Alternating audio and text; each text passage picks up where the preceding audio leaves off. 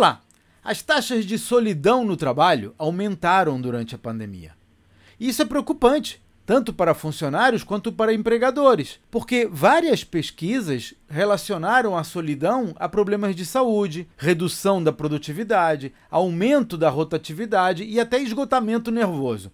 A questão é: o que você pode fazer para ajudar os seus funcionários a superar esse sentimento se são poucos os que se dispõem a falar abertamente como se sentem solitários? Bom, um começo é prestar atenção a sinais como diminuição da motivação, relutância em falar ou até aumento na frequência de prazos perdidos. E uma solução é atribuir projetos e tarefas que de alguma forma incentivem a integração.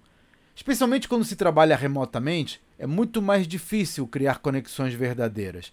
Então, projete os trabalhos para que as pessoas interajam e colaborem o máximo possível entre si. Esse é um dos temas que eu vou abordar no desafio Empresa Vendável. Três dias inteiros dedicados a transformar o seu negócio numa máquina de lucratividade.